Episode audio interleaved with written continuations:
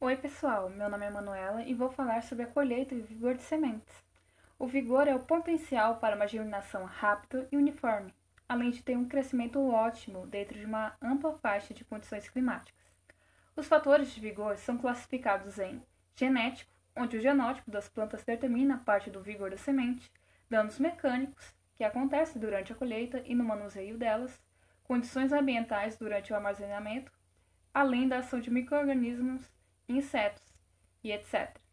Os métodos de avaliação são o teste de germinação, que define a capacidade máxima de germinação de um dado lote para o outro, o teste tretazório, que define a viabilidade das sementes amostras sob a dormência, o teste de condutividade elétrica, que usa o sistema de massa, onde consente o reconhecimento de lotes com discordantes graus de vigor, e finalmente, por último, o teste de emergência, de plântulas, que é usada em sementes que tendem a ter um maior percentual de emergências no campo.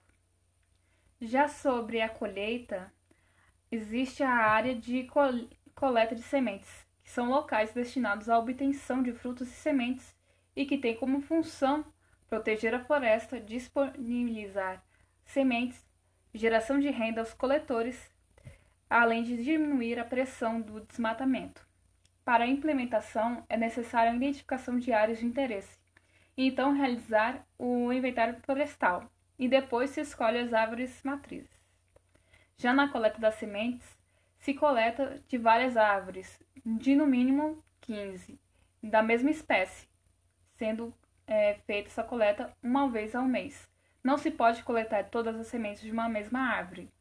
Realiza-se a identificação da matriz com plaqueta e georreferenciamento da árvore matriz.